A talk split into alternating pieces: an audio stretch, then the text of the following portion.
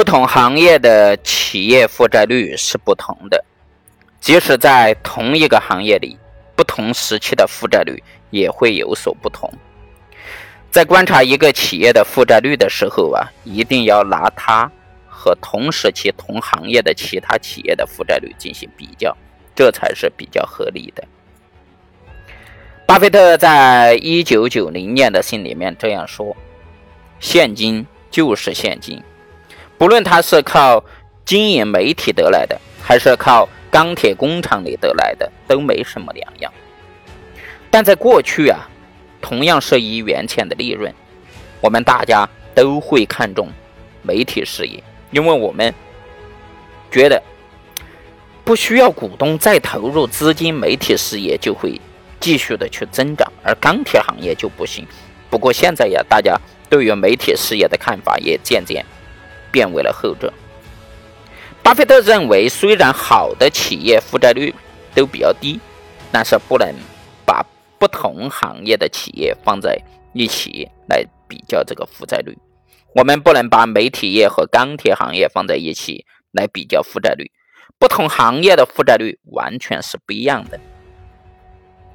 在过去，投资者都认为电视、新闻、杂志的媒体行业是值得投资的好行业。因为在过去啊，媒体行业一般不需要负债经营，他们能够完全不依靠外来资金的投入，就可以一直以每年百分之六的增长速度来发展，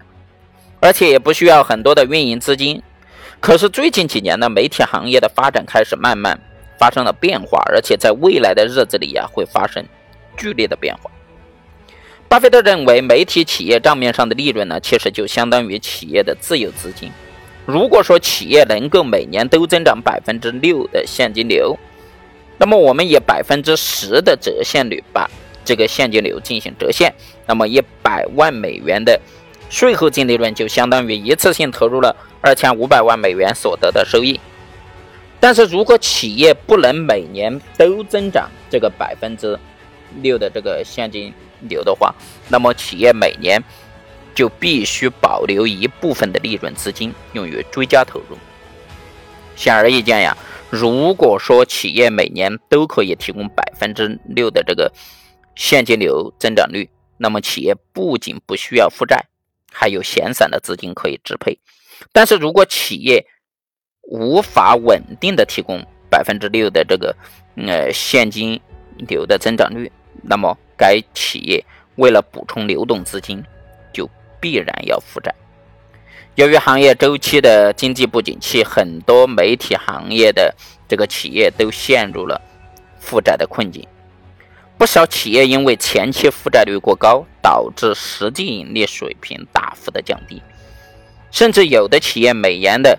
营业收入还不足以偿还当年的这个利息。巴菲特在媒体行业有着很多的投资，比如说。水牛城日报公司、华盛顿邮报公司、美国广播公司等都是伯克希尔公司旗下的子公司。虽然整个媒体行业利润下降不少，但是由于美国广播公司和华盛顿邮报公司两家企业的负债率都很低，公司账面上的现金比较充足，就足以偿还所有的债务，所以他们轻松的度过了行业的这个经济危机。在巴菲特看来呀，这些企业的经理人明知企业无法承担过重的这种负荷，还要一直借很多的债，